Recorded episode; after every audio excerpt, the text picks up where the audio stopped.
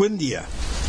Hoy seguiremos estudiando las leyes de Yom Kippur, especialmente las referidas a la tefilá.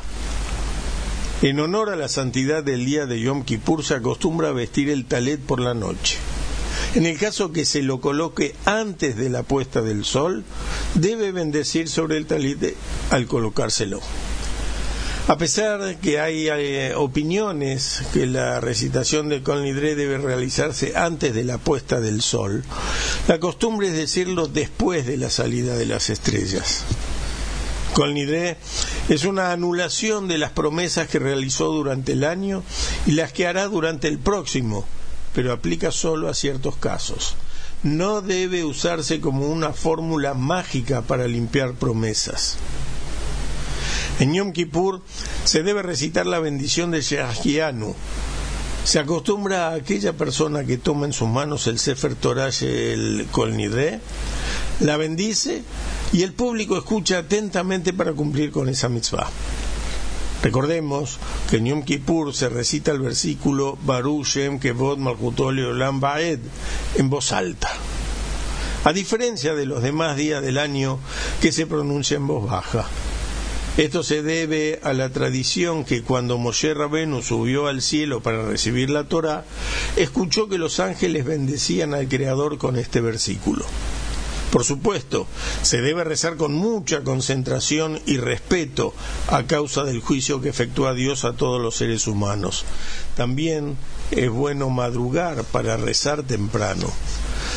Por ser que en Yom Kippur está prohibido calzar zapatos de cuero, no se bendice por la mañana en Birkat Shahar la Berajá Shazali Kol que me dio todas mis necesidades, ya que esta bendición hace referencia al calzado, sin embargo, los que acostumbran a recitarle pueden seguir con su costumbre, apoyándose en la opinión rabínica que sostiene que está permitido recitar dicha verajá por ser que calzará zapatos de cuero por la noche al culminar Yom Kippur, o porque la bendición es un agradecimiento general al Todopoderoso y puede ser recitada aún en Yom Kippur.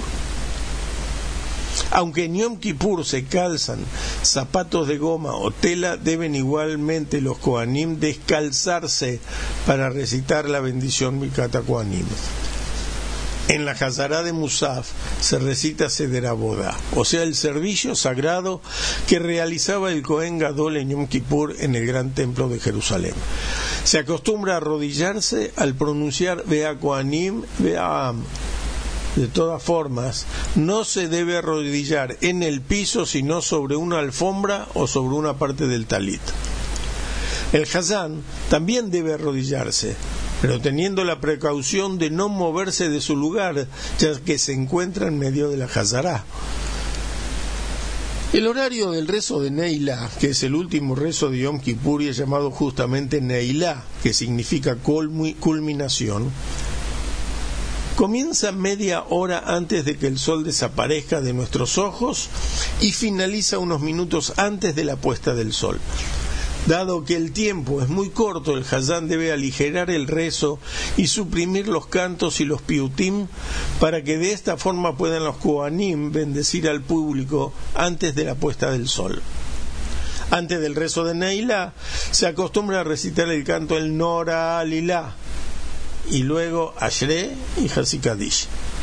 En el rezo de Neila, en lugar de Kotbenu, escríbenos, se dice Hotmenu, séllanos, ya que en estos momentos Dios dictamina el veredicto final para cada ser humano. Si se equivocó y dijo Kotbenu, no debe repetir.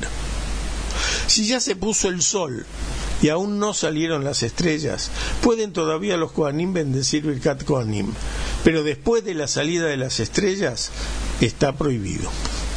Después del rezo de Neilá, se recitan Selijot hasta que se haga de noche para poder tocar el shofar posteriormente. Que tengan todos un excelente día.